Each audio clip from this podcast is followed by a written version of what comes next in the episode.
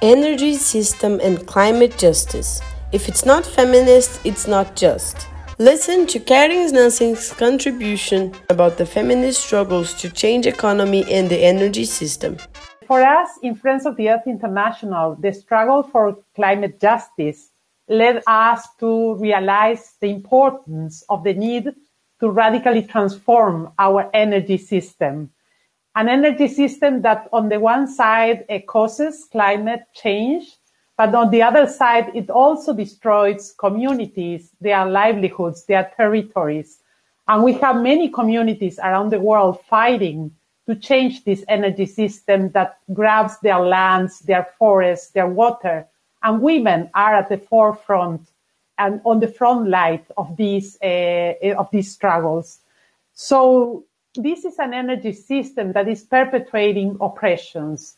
It is born out of an oppressive system, but it's also per- perpetuating the oppressions. It's perpetuating a patriarchal system, a system based on colonialism and system based on exploitation of nature and people and exploitation of women and their bodies and women's work. So we took the concept of the uh, just uh, transition from the indigenous peoples and the workers' unions who were advancing this need to transit to a new system.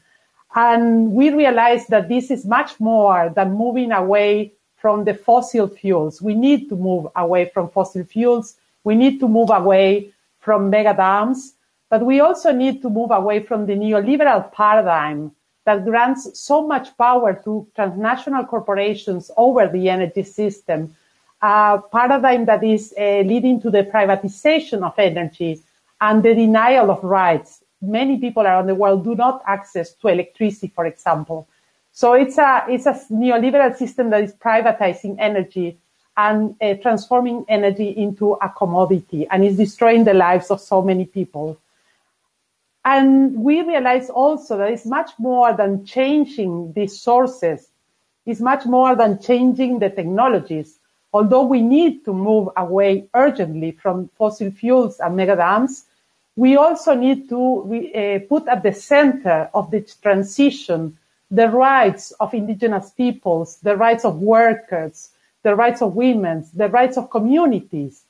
And this is fundamental. A just transition needs to be based on rights we need to make sure that energy is a right, that is not a commodity, and also that we must uh, assure that there's public ownership and control over the energy system, be it by the state, municipalities, communities, cooperative. Energy must be in public hands.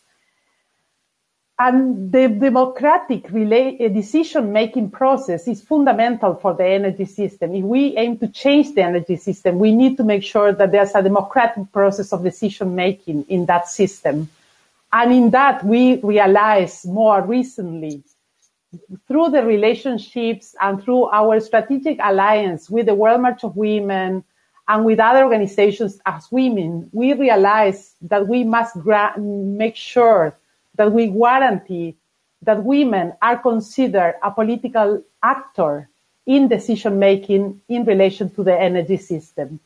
Uh, we need to make explicit the right of women to make decisions, to be a key political actor in that transition towards a new energy system. But to transform the energy system also means transforming our economies. And this is essential for us. And we learn it a lot from feminism in this regard. Because if we don't transform our economy, we will not be able to re- really transform our energy system. And for us to transform our economy means to uh, look at our economy, look at the way we organize society, at the way we organize work, at the way we organize the satisfaction of needs uh, from the lenses of justice, but also from the lenses of feminist uh, perspective because we understand that we need to recognize the importance of, for example, of care work and care economy. We realize that the energy system needs to be transformed in a way that is at the service of the care economy, of the productive, but also the reproductive economy, productive and reproductive work. we recognize the centrality of work. And this means that we need to break, uh, go away from, move away from this dichotomy between productive and reproductive way, work.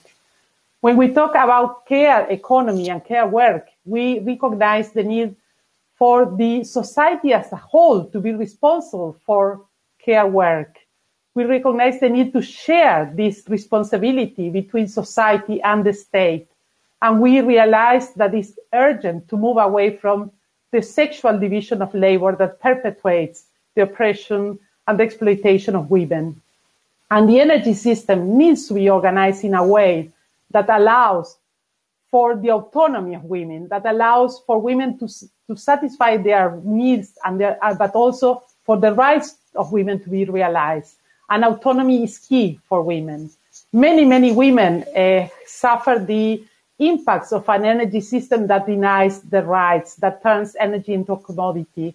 Women must have the right to energy, but also must have other rights being realized. And this means radically transforming uh, our economy.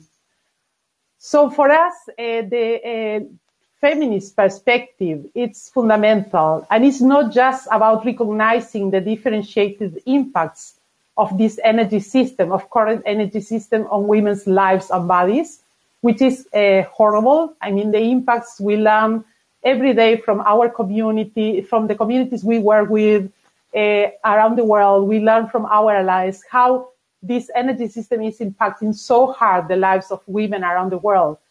Even the, the offensive and the, the brutal attacks that women are suffering when resisting this system are a, a horrible rea- reality. We see how women are being persecuted, are being criminalized, are being killed for resisting such a, a horrible and detrimental energy system. But it's not just about the impacts. It's about women who are really actors in the transformation, women who are key political actors in this transformation. And we need to recognize that women are political actors, that women have a say on how to transform the energy system, that women have a say in what, uh, how to produce energy, for what purposes, for whom to produce energy. And this needs to be at the center of what we do from now on. So the radical transformation of our societies from a feminist perspective led us to the realization of the need to talk about a just uh, energy trans- transition, but also a just feminist transition. Because if it's feminist, it is not just.